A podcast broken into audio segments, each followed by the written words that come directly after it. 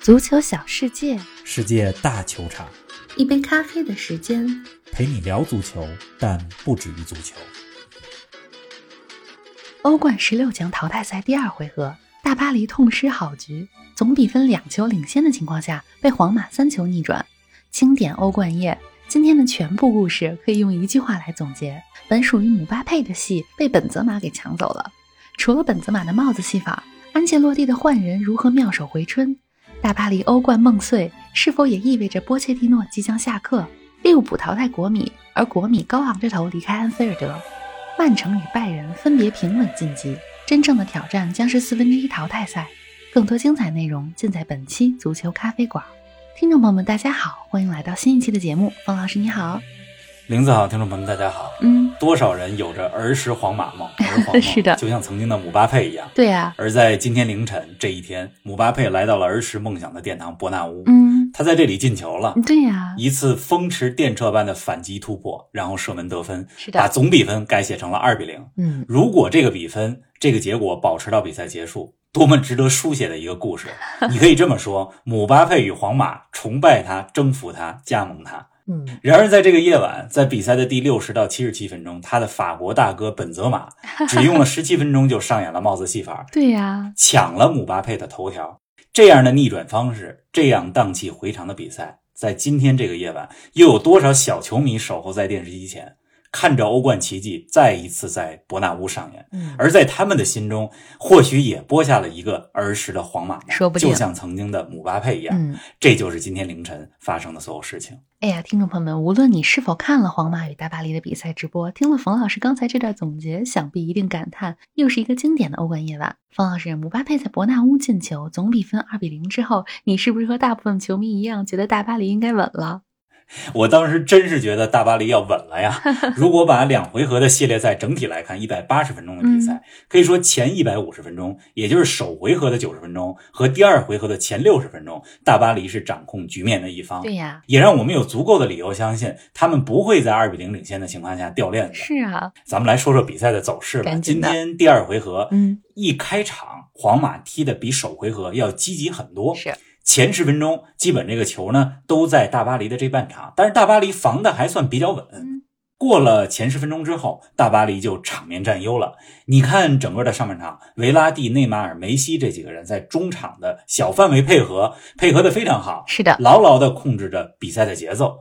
姆巴佩第将近四十分钟的时候进球，进球之后，你没有理由不相信，对吧？大巴黎会赢下这场对决。没错，一呢是比分二比零，皇马会攻出来，后防呢就会留下空间，大巴黎正好可以利用这个空间来打反击。是的，二呢是今天皇马的中场卡塞米罗停赛，大巴黎在中场可以大有作为。对呀，这第三呢，是大巴黎虽然没拿过欧冠的冠军，但现在这波大巴黎的球员当中，有不少有大赛经验的冠军球员。今年有了梅西，同时有着去年夏天刚刚拿到欧洲杯冠军的多纳鲁马和维拉蒂。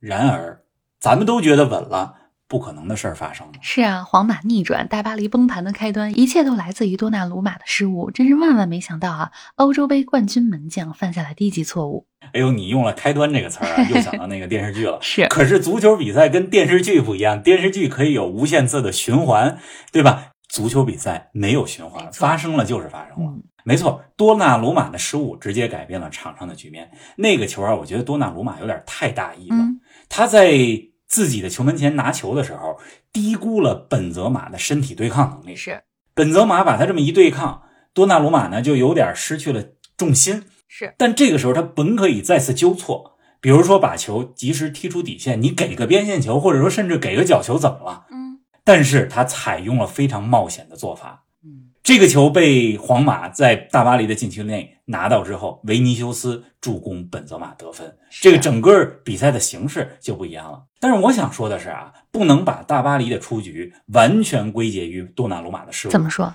这皇马进一个球之后，总比分大巴黎还是二比一领先呢，对吧？啊对呀、但是你看这个时候，大巴黎那个球员们的状态都傻了，不会踢了，就跟那个时候已经二比三落后了一样。那么你你这个时候你自己傻眼了，不会踢了，皇马可不给你这样的时间。对呀第二个丢球，第三个丢球很快就来了。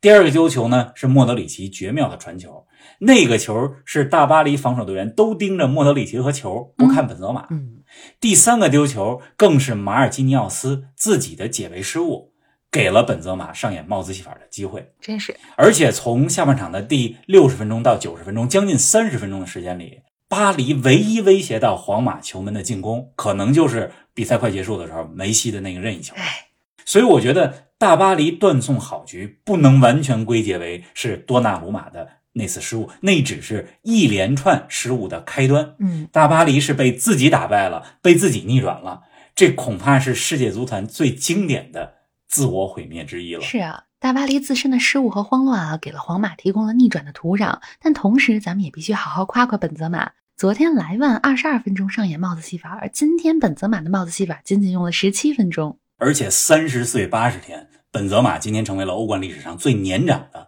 帽子戏法上演者。是，的，这三个球，第一个球完全来自于他的勤奋，嗯对吧？他不去逼抢多纳鲁马，那个球就没有机会。没错，然后他自己接助攻把球给打进了。嗯第二个球来自于他的跑动以及和莫德里奇两个人之间的默契，心领神会。第三个球来自于他的专注，那是在那么快的节奏之下，大巴黎的球员还没反应过来，本泽马就是专注于球，专注于射门，没错专注于进球。是的，那么这三个球，当然了，也需要非常精准的射术，把机会把握住了。而且值得一说的是，第二个球和第三个球之间的距离只相差了一百零六秒。对呀、哎，这个画面是不是有点熟悉？ 如果看过去年欧洲杯法国和瑞士那场比赛的话，可能大家会记得那一场比赛当中，本泽马就连续进了两个球，而两个球相差的时间也非常嗯短。是的，呃，总之这个瑞斯拜送给本泽马，嗯，这是他在皇马效力的第十三个赛季了。二零零九年的夏天，他和 C 罗、卡卡一块儿来到了皇马。十三年过去了、对哎呀 c 罗已经辗转了尤文、曼联，卡卡已经退役好几年了对他，还而在本泽马还在战斗。他在皇马已经出场超过了五百场。大家不要忘了，就是前两年皇马空场比赛，而且比赛是在他们的训练场进行的那两个赛季，尤其是二零一九二零赛季的下半赛季，本泽马几乎是以一人之力帮助皇马拿到了当年西甲联赛的冠军，有好几场比赛都是一比零，那个一进球的就是本泽是马，的所以这几年来。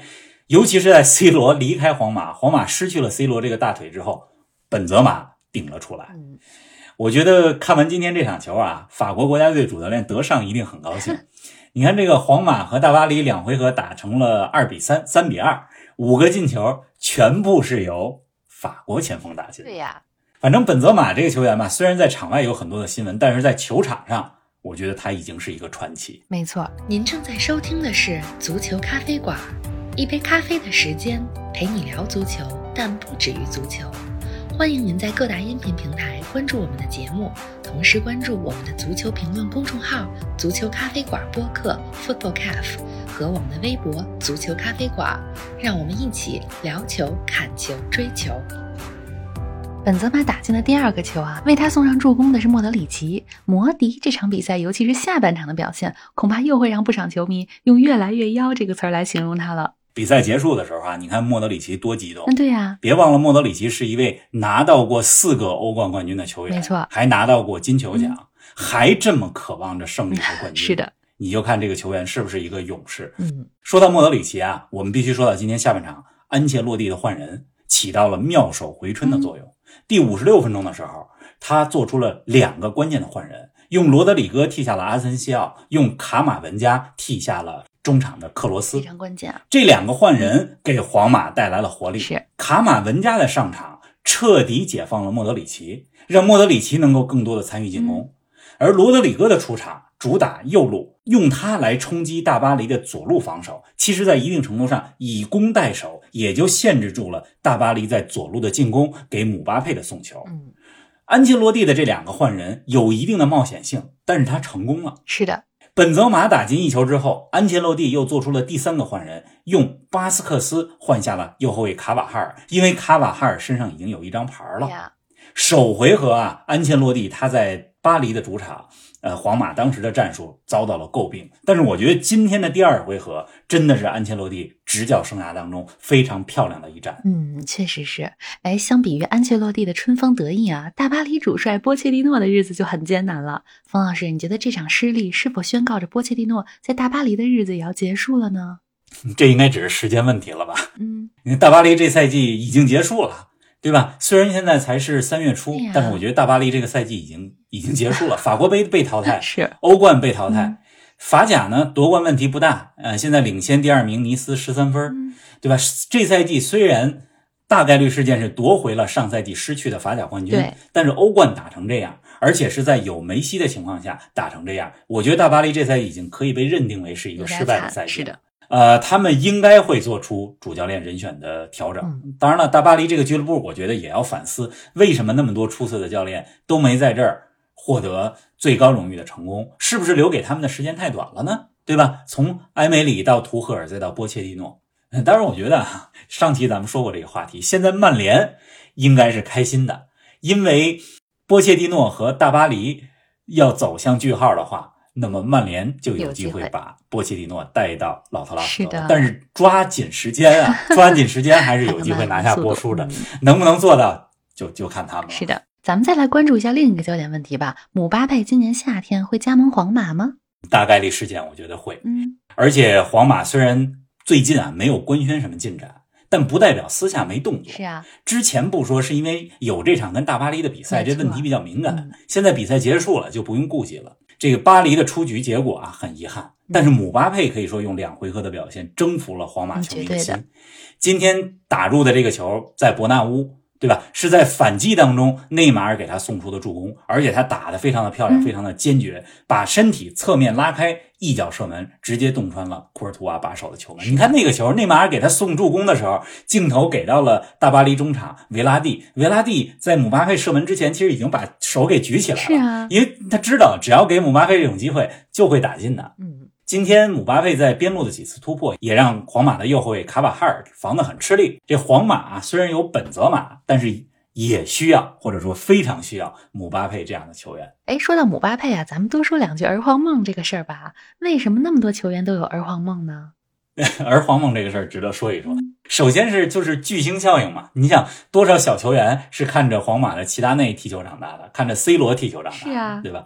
而且皇马作为一个俱乐部，它的吸引力是非常巨大的，这个 IP 的吸引力很大，十三个欧冠冠军，对呀、而且其中七个是在欧冠九十年代改制之后获得的。最近的八个赛季获得了四个欧冠的冠军，所以皇马在这项赛事在欧洲顶级赛事当中的统治力，我觉得是其他俱乐部在最近这些年很难追赶的。没错，同时啊，在皇马可以和世界上最好的队员做队友嗯很，有这吸你引作为力啊球员谁都想和比自己水平更高，或者说跟自己同样级别的人踢是球。的而且皇马给出的待遇又好，嗯，对吧？你在马德里生活在欧洲最有吸引力的城市，夏天暖和，冬天也很温和，这些因素综合起来，让皇马始终在巨星面前很有吸引力。是的，当然了，有梦有儿皇梦不一定代表能成功没。错，嗯欧文的经历就是一个例子。当年啊，从利物浦到皇马，据说欧文去机场的路上还哭了，是啊，他没有想象过离开利物浦的生活会是怎么嗯样子的。但是没有办法拒绝皇马 的这个邀约，是的，因为他就想说，如果连皇马的邀请都不接受，为何还继续踢球呢？对呀、对吧？但是到了伯纳乌的这一年，其实非常不顺利，是 嗯的，不到一年的时间吧，就是一年之后就回到了英超。据说啊，还不到一年的时候，他已经开始想念英国的阴天和下雨了。是，皇马呢，这个球队有着非常复杂的更衣室环境，有着非常复杂的管理层的斗争，包括外界媒体的猜测、球迷的喜好等等。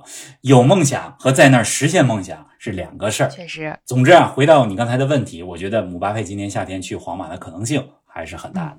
哎，皇马过了大巴黎这一关啊，晋级八强。那你觉得皇马在今年的欧冠中能走多远呢？皇马今年欧冠任务，我觉得基本可以说是算完成了，嗯淘汰了大巴黎，对吧？进八强，进了八强以后能走多远，可以没有那么大的心理压力了。大家也没有说一定期待皇马这赛季欧冠要拿个冠军，你看这个赛季之前的三年里边，皇马是有两年倒在了十六强这一是的嗯关，一次是阿贾克斯，一次是曼城。那上赛季呢，进了四强被切尔西淘汰了。这赛季其实大家对皇马的预期还是八强或者四强，对对吧？但是皇马在欧冠这项赛事当中的独特魔力，那是不可以低估的。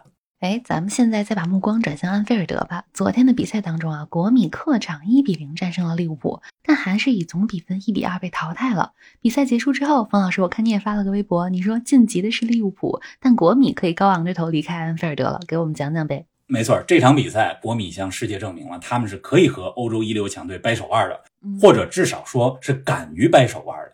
两回合的比赛，国米踢得真不错。别忘了第一回合，国米在圣西罗前七十分钟打得很不错，多次破掉了利物浦的高位逼抢。嗯那之后呢，菲尔米诺和萨拉赫的进球才让利物浦二比零从客场带走了两球的领先优势。是的，这第二回合开始之前啊，其实很多媒体也都在说，西蒙尼因扎吉会不会轮换阵容，嗯如何去完成在利物浦的主场，对吧？逆转这种不可能完成的任务。但是国米打破了媒体的猜疑，他们表现得很自信。这个二十二岁的后卫巴斯托尼就在赛前说嘛，嗯如果你惧怕这种比赛，那你最好别当球员了嗯，真改的职是业。国米表现出来的也是非常有勇气。第二回合比赛，对吧？值得一说的是，老塔罗马丁内斯那进球多漂亮啊！对呀、那球绝对需要技术判断，还有勇气。范戴克没有想到老塔罗会在那个位置上射门，你看他离老塔罗的身体之间的距离，他没想到会射门，不然就上前封堵了，他还以为他要突破呢，是啊，对吧？这场比赛如果国米的桑切斯不被罚下的话，比赛可能会不一样。比赛的后二十分钟，即使在十打十一的情况下，国米的表现也没有让人看出来他们是少打一人。而且大家不要忘了，这是一支没有巴雷拉的国米，巴雷拉禁赛嘛。嗯，总之，我觉得小因扎吉的临场指挥、球员们的场上表现配得上掌声。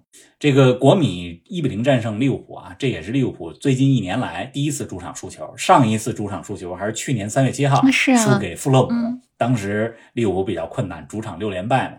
在那之后呢，他们在过去一年的时间里，主场连续二十八场不败，那么被国米打破了金身。我觉得对利物浦来讲也不是坏事儿，也算是提了提个个醒醒儿，是对吧的，嗯，本周的另外两场比赛啊，咱们看看拜仁七比一狂扫萨尔茨堡，总比分八比二晋级；曼城主场零比零战平里斯本竞技，总比分五比零晋级。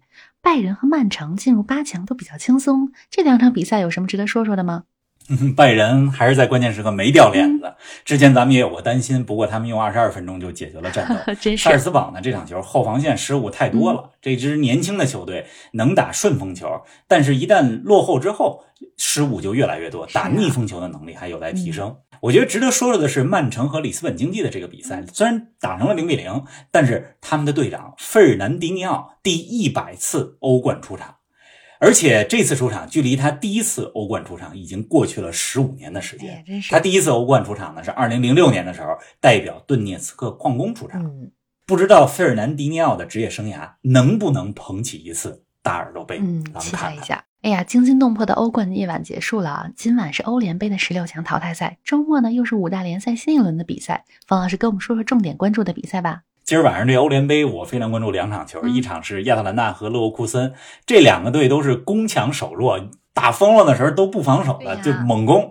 看看亚特兰大和勒沃库森能不能来一个进球大战。另外呢，塞维利亚和西汉姆联的比赛也很值得关注。嗯这欧联杯被称为塞维利亚杯嘛，今年的决赛又在塞维利亚打。那西汉姆联，你看他们在欧联杯小组赛当中的表现，比在英超的表现还要好。是的所以我觉得这两个队是伯仲之间。这两场欧联杯的比赛值得咱们关注。嗯，这周末呢，最值得关注的一场球就是周日凌晨一点半， 曼联和热刺的比赛。对呀，嗯嗯，看看吧， 咱们周一早上估计很有的说。是的，好了，这一期节目的互动话题，咱们留两个，让大家来评一评、议一议。第一个互动话题呢，就是请大家说一说，您觉得巴黎应该换帅吗？应该换掉波切蒂诺吗？对吧？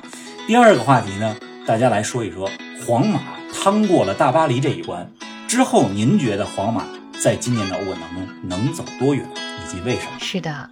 好了，咱们今天欧冠就聊在这儿，周一早上不见不散。嗯咱们周一早上不见不散。